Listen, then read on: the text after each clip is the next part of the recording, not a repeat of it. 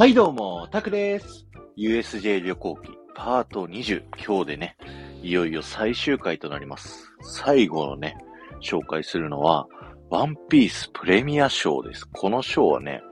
2007年に1回目がやって、それ以降2000、1回飛んで2010年以降からね、もう毎年やっている、あの、ウォーターワールドのね、ステージのところでやるワンピースのショーになってるんですけど、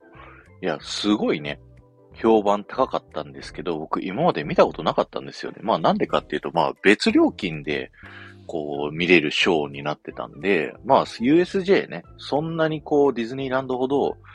行ってるわけじゃなかったんで、じゃあわざわざそこを行かなくてもいいんじゃないかなってね、ふわっと思ってたんです。で、見てなかったんですけど、あのー、どんどんね、こう、年が経つにつれて、クオリティがね、どんどんどんどんパワーアップして、すごい根強いファンの人がいっぱいいるっていうのを聞いて、なんかちょっとね、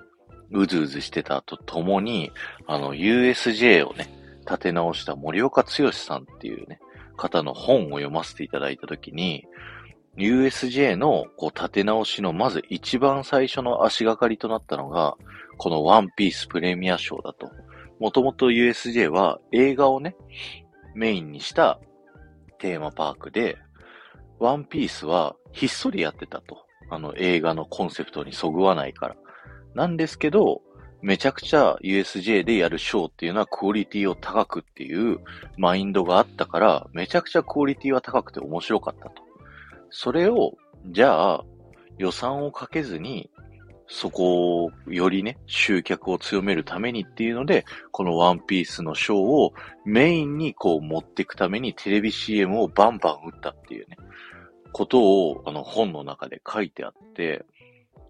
そう言われたらね、もう見たいじゃないですか。やっぱクオリティは最高峰。何でも世界最高を目指す USJ が作るワンピースのもう別料金にしてまでも見せる専用ショーということで、もうショーの時間がね、2時間ぐらい、もうだいぶ、もうそれのためにあるっていうね、だいぶ長尺で、ワンピースの今のアニメのこう、時代にこう合わせた舞台で、で、オリジナルストーリーでっていうね、展開をしていくショーになってまして、僕がね、見たえー、去年の夏頃は、和の国がテーマのショーになっておりまして、なんでね、ルフィたち、ワンピース、麦わらの海賊団が、みんなね、和服、着物着てたりとかね、するショーだったんですよ。で、あの、ウォーターワールドのね、あの、180度の観客席の、あの、一番前側っていうのかな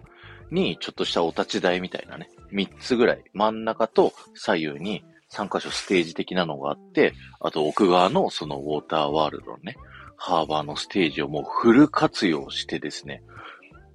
ルフィたちのこう、特殊能力、悪魔の実の能力っていうのをうまくね、再現するっていうのがもう本当にね、見てて面白いショーでした。あのー、で、僕たちはね、あの C 席を買ったんですよ。あの、一番端っこの席、ちょっと予算をね、抑えるためにっていうので、一番端っこの席を買って、で、チケット自体は USJ 入った当日に入り口入って、えー、メインストリートの右側にね、ワンピースのプレミアショーのチケットブースがあるので、そこで並んでチケットを当日券で買わせていただいたんですけど、全然良かったです。あの C 席は、あの、例えば真ん中とかだと、こう視界がね、広すぎて、こう右見たり左見たりってあっちこっち見るっていう迫力を楽しめるんですけど、C 席は端っこだから全体をね、こう一つの顔を動かさずに視界でこう収めることができるんで、なんか僕みたいにね、そう演出とかを見たいなっていう人は、あの C 席でも全然楽しめました。あの、左右の席のえー、端っこ側がね、自分たちの目の前になるし、あの、真ん中の席も奥の席もね、逆にいい感じで見れて、なんかね、ところどころ柱が立ってるんですよね、あのスタントをするように。だから、なんか中途半端に中側の席だと、ちょっと柱でね、視界が一部遮ったりとか、なったりしちゃうところがあったんですけど、僕たちはたまたまですけど、本当に一番端っこの席で見れたので、すごいね、良かったです。で、その中でね、ちょっとあの、夢が壊れる感じの発言しちゃうんですけど、あの、チョッパーがね、あの、ワンピース見てる人はわかるんですけど、チョッパーって色々ね、変身をするキャラなんですよ。で、あの、ノーマルのね、あの、フォームから、なんかカンフーフォームっていうので、こう切り替わるっていうのでね、あの、まあ、言っちゃえば着ぐるみなキャラクターなんで、こう変身するときにね、こう舞台の端っこ側にこう、スッて入れ替わるんですよ。それが、こう一番端っこの席だと、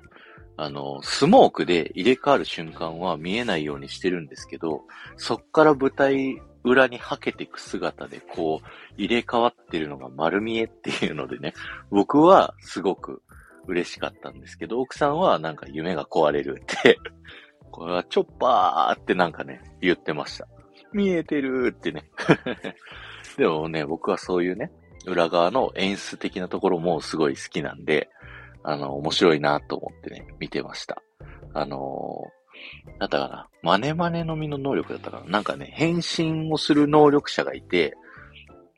そこでね、エースとかサボとかがね、出てくるんですよ。だから、あの、物語ではエースはもうね、亡くなっちゃってるんで出てこないんですけど、そこでエースが出てくるっていう演出ですごいね、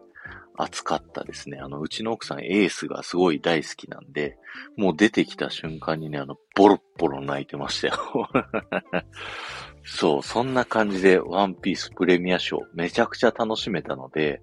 ぜひね、あの、USJ、まだワンピース賞見たことないよっていう方は、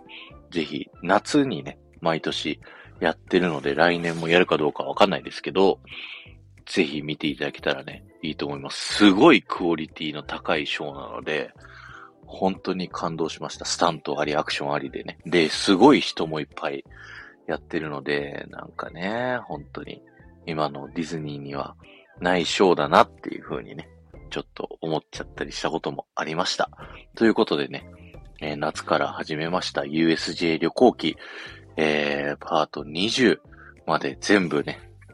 喋らせていただきました。皆さんいかがだったでしょうか、